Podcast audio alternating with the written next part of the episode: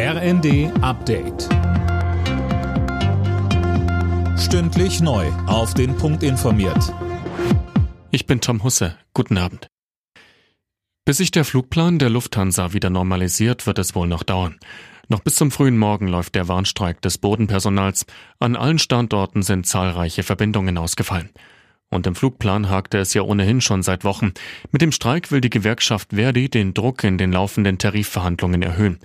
Einige Lufthansa-Mitarbeitende am Flughafen Hamburg sagten uns, Mehr Geld, weil wir in den letzten drei Jahren auf sehr viel verzichtet haben, um die Firma letztendlich am Leben zu halten. Ich kann nur hoffen, dass es besser wird, dass wir damit ein Signal setzen und dass die Firma sich das überlegt, ob sie bei uns spart noch weiterhin oder nicht. Wir waren Kurzarbeit, wir haben auf Weihnachtsgeld verzichtet, auf Urlaubsgeld verzichtet und das muss sich jetzt irgendwann auch mal widerspiegeln. Man hätte gehofft, dass er gutzeitig mit einem guten Angebot gekommen wäre.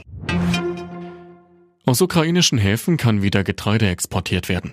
Wie die ukrainische Marine mitteilte, ist mit der Ausfuhr begonnen worden. Russland hatte das zuvor monatelang verhindert. Die Ukraine gehört zu den weltgrößten Produzenten von Getreide. In der Debatte um drohende Energieengpässe hat sich Bundesfinanzminister Lindner erneut offen für eine längere Nutzung verbliebener Atomkraftwerke gezeigt. Es muss in jedem Fall eine Stromlücke verhindert werden, so Lindner.